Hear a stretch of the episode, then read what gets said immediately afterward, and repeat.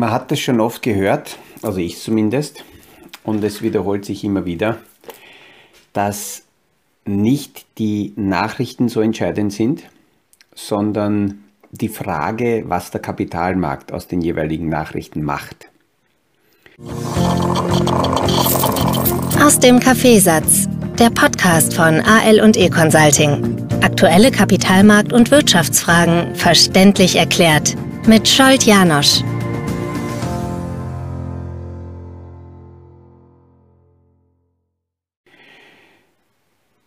Einerseits haben wir das letzte Woche gesehen und auch diese Woche werden wir dieses Phänomen beobachten können und darauf möchte ich heute kurz eingehen. Am 20.05.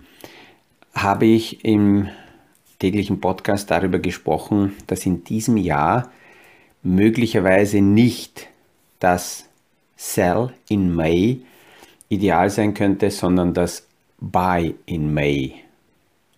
Weil einfach die Stimmungslage rundherum, die, ähm, die ganzen Werte so weit im, im Keller waren, dass, dass es da natürlich sinnvoller ist, eher einzukaufen. Und darauf kam dann gleich einige Tage später, an, ich glaube genau an diesem Wochenende, dann am 21., 22. so diese zynische Rückmeldung und eine Frage, no, schaue ich mal an, wo diese Rallye jetzt sein wird. Ja, dann, die vergangene Woche, die letzte Woche, war diese Rallye tatsächlich da, man musste nur die Augen öffnen. Eine sehr starke Gegenreaktion des Marktes. Das zeigt auch, Darüber habe ich letzte Woche gesprochen, dass so starke Aufwärtsbewegungen natürlich nur jemand mitmachen kann, der direkt auch im Markt investiert ist und nicht derjenige, der sich einredet, flüchten zu müssen und in solchen Phasen gerade rausgeht aus dem Markt und dann nur von außen zuschaut, was da passiert.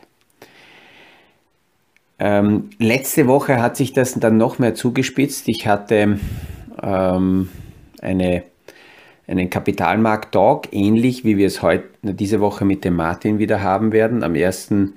Juni am Abend um 19.15 Uhr haben wir wieder die nächste Kapitalmarktrunde, der Martin und ich. Wer also Lust hat, kann uns das in Ruhe schicken und wir werden dann die Zugangsdaten zu diesem Zoom-Event äh, schicken. Es wird aber wie immer eine Aufzeichnung gemacht und das kann man sich dann später auch über YouTube anschauen. Und in, der, in dieser Kapitalmarktrunde kamen spontan genau die passenden Fragen. Erstens, wie lange dauern Bärmarktrallies? Wie tief geht es noch nach unten? Ähm, kann es noch schlimmer werden?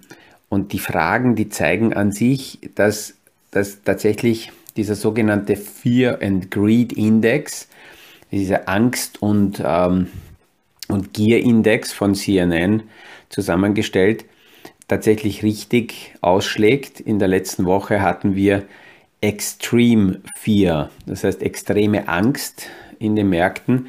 Noch besser ist die Darstellung meiner Meinung nach von der Bank of America, weil sie drehen das nicht um auf uh, Fear and Greed, sondern sie sagen Bull and Bear Indikator. Und wenn die Angst so groß ist, dann haben sie Buy als uh, Empfehlung, dass man in dieser Phase ähm, eher kaufen sollte. Natürlich weiß man nie, wann die Tiefs da sind, aber es war irgendwie bezeichnend, dass am 20.05. wir genau diesen Tiefswert gehabt haben, wo ich zufälligerweise äh, in der Früh meinen Podcast-Titel auch dazu gewählt habe. Letzte Woche gingen historische Entwicklungen bis jetzt zu Ende. Der große Standard Poor's Index und auch der Nasdaq haben die längste negative Serie seit 20 Jahren beendet. Das heißt, so viele Tage hintereinander negativer Kursschluss ähm, hat es seit 20 Jahren nicht gegeben. Und der Dow Jones Index, der eigentlich große Blue Chip Unternehmen beinhaltet, der Dow Jones Index hat seit 90 Jahren, man muss sich vorstellen, fast 100 Jahre, seit 90 Jahren keine so starke negative Serie gehabt wie jetzt. Und damit war diese Gegenbewegung im Markt der fünfte Rebound, die fünfte Gegenbewegung des heurigen Jahres, die fünfte Bärmarkt-Rallye. Und äh, auch da zeigen die historischen Zahlen, dass die stärksten Gegenbewegungen, die stärksten Aufwärts Bewegungen im Markt meist in sogenannten Bärenmärkten, also in fallenden Märkten stattfinden. Jetzt beginnt schon die nächste Diskussion, wann, welche Bärmarkt-Rallye wird die sogenannte Trendwende-Rallye sein, weil es ist keine Frage, dass sich die Märkte wieder drehen werden. Die Frage ist nur, ab wann sie sich drehen. Ist es jetzt schon soweit oder ist es erst später? Und man sollte auch für sich das richtig verbuchen, weil diese äh, Aufwärtsbewegungen sind ja nicht nur deswegen, weil alles in Ordnung ist, sondern das sind sehr oft technische Gegenreaktionen. Man muss sich vorstellen, dass die äh, Leerverkäufe, die sogenannten Shorts, ähm, so hoch waren auf den Nasdaq, wie es, wie, wie, es noch, noch nie sichtbar war. Seit es, seit es diesen Index gibt, gab es noch nicht so hohe Shortbestände wie jetzt. Und wenn dann kurzfristige Gegenbewegungen da sind, dann werden diese Shorts natürlich zwangsmäßig auch eingedeckt. Ähm, bei den Shorts ist es nicht so wie bei den Long-Positionen, wenn man also etwas auf steigende Kurse kauft und sagt, okay, ich kaufe etwas und die Kurse steigen, dann ist mein Verlust bei Null begrenzt. Das heißt, wenn diese Investition auf Null fällt, mehr verlieren kann ich nicht. Bei den Short-Positionen ist es umgekehrt. Dort ist es so, ich verkaufe heute etwas mit der Überzeugung, dass ich später billiger dann wieder kaufen kann. Wenn aber die Kurse nicht fallen, sondern steigen, dann laufen meine Verluste theoretisch ins Unendliche. Das heißt, ich kann mit nacktem Popo äh, bei Shorts mich schon ordentlich auf der heißen Herdplatte vergrillen. Und einige haben diesen Grillgeruch dann sicher auch gespürt letzte Woche, die das gemacht haben. Nicht jetzt große Private, aber die Hedgefonds. Und das führt dann dazu, dass wenn eine kurze Gegenbewegung da ist und sehr hohe Short-Positionen draußen sind, dass die dann gezwungen sind, sehr schnell einzudecken und durch die Eindeckungen steigen die, steigt die Nachfrage auf der Käuferseite und wenn mehr Käufer da sind und wenig Liquidität, ziehen die Kurse nach oben und wenn die Kurse nach oben gehen, gibt es weitere Grenzen, die fallen und die nächsten Käufer kommen und so beschleunigt sich das sehr, sehr schnell nach oben. Das sind dann sogenannte Short Squeeze, also Short Eindeckungen, die hier äh, gemacht werden müssen. Der Kapitalmarkt orientiert sich ein wenig um. Ähm, zuerst hatten wir die Inflationsthematik. Das ist jetzt geritten worden ungefähr ein halbes Jahr lang. Die Angst vor der Inflation und die Frage nach den Zinsschritten der Notenbank. Die Angst nach der Inflation ist eigentlich schon abgefrühstückt. Damit haben wir letztes Jahr im November schon hier begonnen, darüber zu plaudern, dass voraussichtlich bis April, Mai 2022 die Inflation steigen wird. Die Zahlen darüber werden wir dann in, also in, bis März, April steigt In Mai werden wir zum ersten Mal so einen Peak erreichen. Ab Juni könnten die Inflationszahlen leicht zurückgehen. Das heißt nicht, dass sie fallen, aber die Dynamik nimmt ab. Dann kam die nächste Geschichte, wie wird die Notenbank darauf reagieren mit den Zinsen? Die Zentralbanker haben signalisiert, die Wirtschaft ist stark genug, deswegen verkraftet die Wirtschaft sehr starke Zinssteigerungen. Im Moment sind zwei weitere Zinsschritte mit 0,5 Prozent im Dollar eingepreist. Das wird erwartet bei den nächsten Sitzungen, jetzt im Juni und dann im weiteren. Und als nächstes kommt natürlich jetzt die Frage, wie gesund ist die Wirtschaft? Wie sind die Gewinne der Unternehmen? Die Notenbanker sagen, die Wirtschaft ist stark genug, verträgt das. Auf der anderen Seite, die Wirtschaft sollte der Kapitalmarkt will signalisieren Nein und da dazwischen spielt sich das ab. Wir sehen laufend Unternehmer, äh, Unternehmen, die solide Zahlen aufzeigen und es ist weiterhin nicht die Hoffnung und nicht das Versprechen im Vordergrund, verschuldete Unternehmen, sondern eher Unternehmen, die gesund sind, die ähm, echte Zahlen liefern können.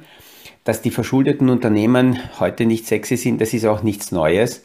Das sehen wir schon seit dem ersten Quartal 2021. Da haben wir die Spitze des sogenannten Non-Profitable Tech Indexes gesehen. Da sind die ganzen Verlustunternehmen hoch explodiert vom März 2020 bis, sagen wir, März 2021. Ähm, man kann grob sagen, auf das, in der Spitze auf das Achtfache, um dann jetzt zu korrigieren und jetzt langsam sich wieder dort zu finden, wo wir vor der Pandemie waren. Die Top-Unternehmen, die sind nicht so explodiert, aber die erfahren jetzt eine deutlich stärkere Nachfrage. Ein Beispiel dafür ist Dell. Ist ja faszinierend, weil Dell hat in beiden Phasen sehr stark profitiert, wie die Pandemie ähm, über uns her gekommen ist und die Lockdowns begonnen haben, hat Dell davon profitiert, dass die Menschen in Homeoffice sitzend die technischen Ausrüstungen auf, ähm, aufrüsten mussten. Und jetzt nach dem Reopening, nachdem alle wieder zurückgehen in ihre Büros, merken sie, dass die Computer veraltet sind. Seit zwei Jahren haben sie diese Computer nicht mehr benutzt. Äh, zu Hause waren sie schon mit besseren Geräten unterwegs. Jetzt muss man wieder aufrüsten. Und Dell profitiert somit auf beiden Seiten, ist ein hybrides Unternehmen, wie man so will. Und faszinierend waren die Zahlen deswegen, weil die letzte Woche Zahlen veröffentlicht haben und die haben um 16 Prozent ihren Umsatz gesteigert. Was aber viel faszinierender war, sie haben eine Milliarde Dollar mehr Umsatz erreicht, als erwartet wurde. Also es wurde schon eine Steigerung erwartet und diese Steigerung haben sie nochmal mit einer Milliarde übertroffen. Im Firmengeschäft sind sie nochmal um 22 Prozent gestiegen, im Privatgeschäft um 3 Prozent. Also das sieht man auch, dass sich aus dem privaten Bereich in die Firma, in, in die Firmengeschäftsthematik ähm, äh, sich alles verschiebt. Sie sind gut aufgestellt. Und was mich fasziniert ist, dass das Management äh, nicht so schwach ist, sich auf irgendwelche Lieferketten und Chipversorgungsprobleme ausreden zu müssen. Ich sehe das tatsächlich bei vielen Unternehmen, die sich darauf ausreden, das als Management-Schwäche an, weil Management ist dafür da, um solche Probleme zu lösen. Aber bei Dell sehen wir nichts davon. Also ähm, hat der Markt hier sehr schnell gedreht und man sieht, wie innerhalb von zwei Wochen die Stimmungslage aus überall nur Haare in der Suppe zu suchen in Hoffnung umschwenkt. Und deswegen ist, selbst wenn die Stimmung mörderisch schlecht ist, Flucht im Normalfall nicht die richtige Antwort, sondern eher da, äh, äh, positioniert zu bleiben. Und auch im Mai hat sich das bewahrheitet, dass Mitte des Monats die Kurse zum monatlichen Zukauf am günstigsten sind. Alle, die monatlich zukaufen, haben das im letzten Monat wieder gesehen dass Anfang des Monats die Kurse höher waren als Mitte des Monats und jetzt wieder Anfang des Monats wieder höher sein werden. Ähm, somit hat sich auch das äh, bei den monatlichen Zukäufen recht gut äh, bewahrheitet. Diese Woche wird es deswegen interessant und das auch zu meinem heutigen Titel nochmal zurück. Was macht der Kapitalmarkt aus Schlagzeilen? Es werden die Arbeitsmarktdaten wieder rauskommen.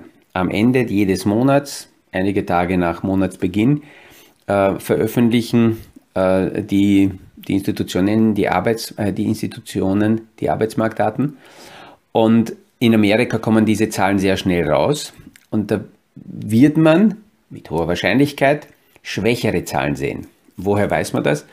Naja, die Unternehmen haben äh, bei, den, bei den Meldungen des ersten Quartals ähm, in ihren Quartalsausblicken schon durchklingen lassen, dass sie entweder Arbeitsplätze abbauen aktuell, weil sie überdimensioniert sind, oder dass sie weniger Menschen einstellen werden, weil sie nicht so viele Arbeitsplätze brauchen. Und somit wird, werden diese Zahlen eher schwächer sein. So, und jetzt wird die Frage sein, wie interpretiert das wieder der Kapitalmarkt?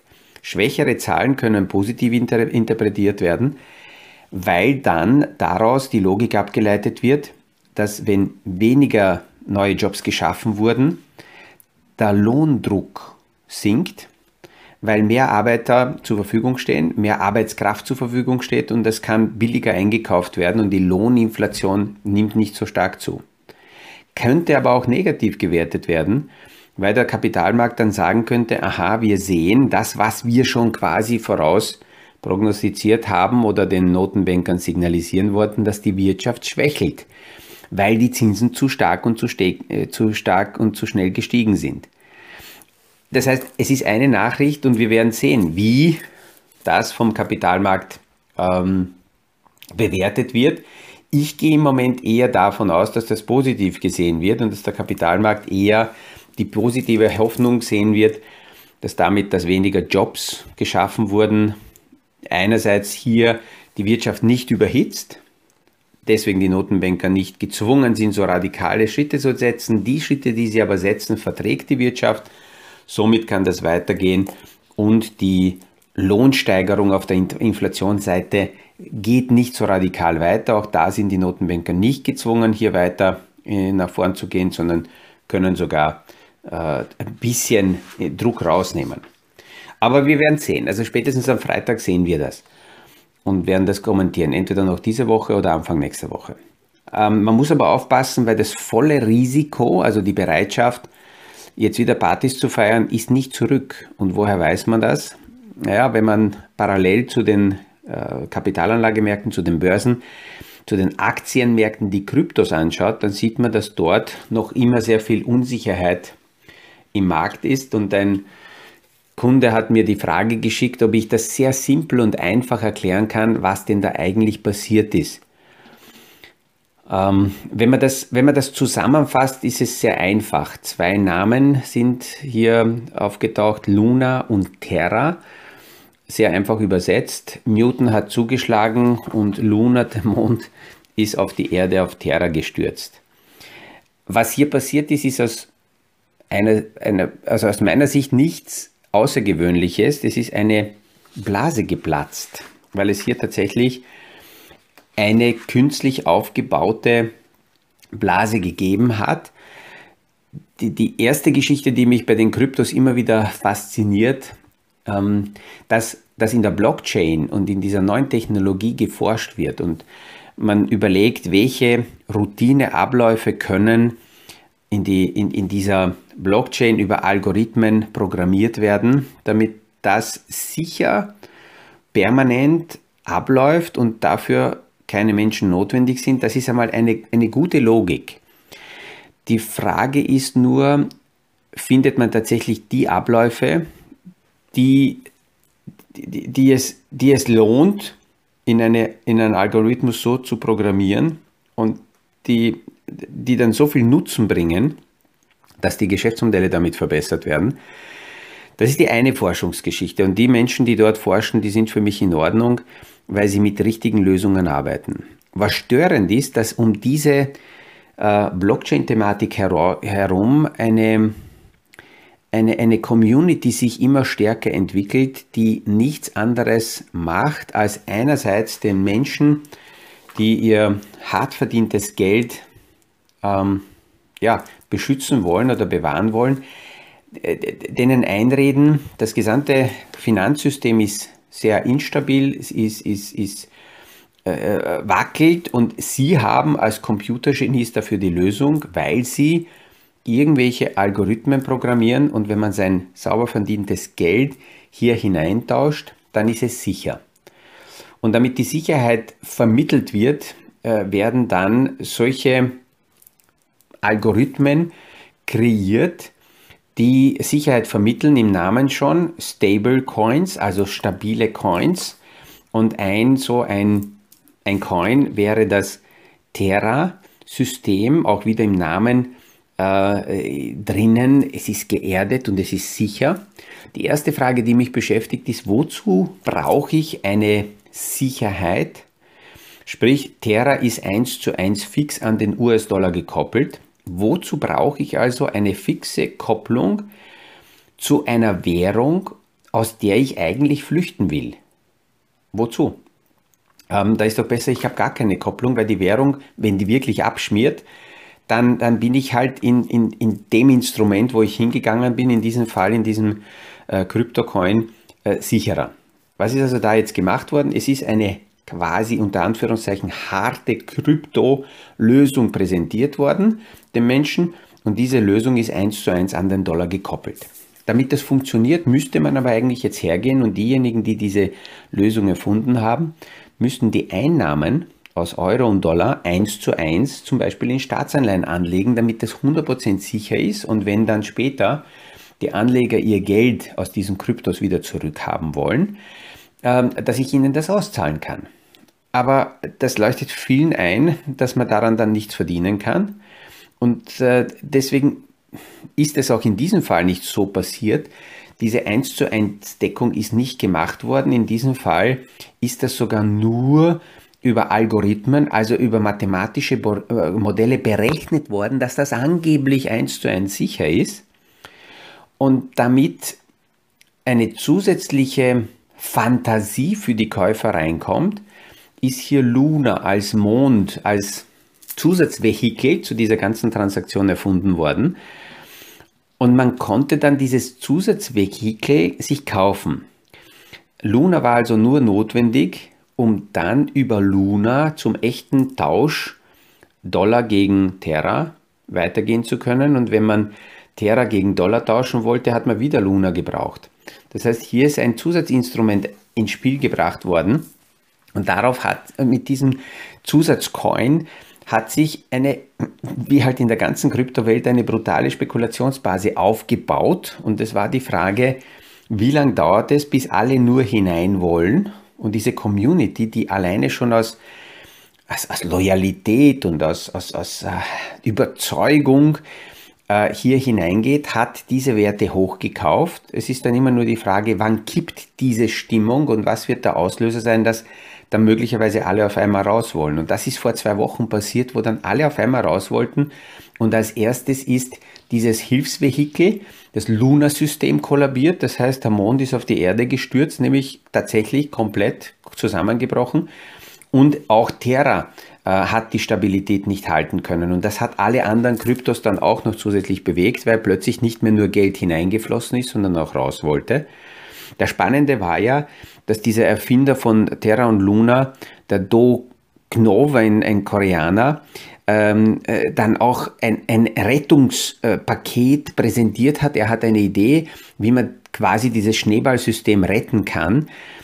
Und äh, da gibt es wahrscheinlich welche, die, die immer noch äh, so überzeugt sind in dieser Community, ist fast schon eine sektenartige Haltung, dass sie sagen, ja, sie kaufen das alleine, um zu beweisen, dass das alles stabil ist. Das heißt, sie pumpen noch mehr Geld hinein, um ein aufgeblasenes System irgendwie ähm, am Leben zu halten. Ähm, ich, ich denke, wir werden darüber noch einige Male plaudern, weil da steckt so unglaublich viel undurchsichtige, verwirrende Abkürzungen, vollgepackte Kommunikation drin, dass der normale Mensch nach drei Sätzen einerseits aussteigt, aber auf der anderen Seite die Alarmglocken schon schrillen müssen, was dann den äh, da versucht wird, mir zu verkaufen. Und nur weil die Kurse steigen, heißt das nicht, dass es sicher ist, aber leider sind sehr viele so, dass sie sagen, naja, wenn die Kurse steigen, ist mir das wurscht. Hauptsache, ich bin hier mit dabei. Ich sehe, die Zeit ist mir heute wieder mal davon gelaufen. Ähm, ich wünsche eine angenehme Woche, schönen Tag und wir plaudern morgen auf jeden Fall wieder beim nächsten Podcast aus dem Kaffeesatz. Das war aus dem Kaffeesatz, der Podcast von AL und E Consulting zu aktuellen Kapitalmarkt- und Wirtschaftsfragen, verständlich erklärt mit Scholt Janosch. Aktuelle Fragen, Rückmeldungen und Anmeldungen zum nächsten Kapitalmarkt-Talk findet ihr auf unserer Homepage www.aleconsulting.at.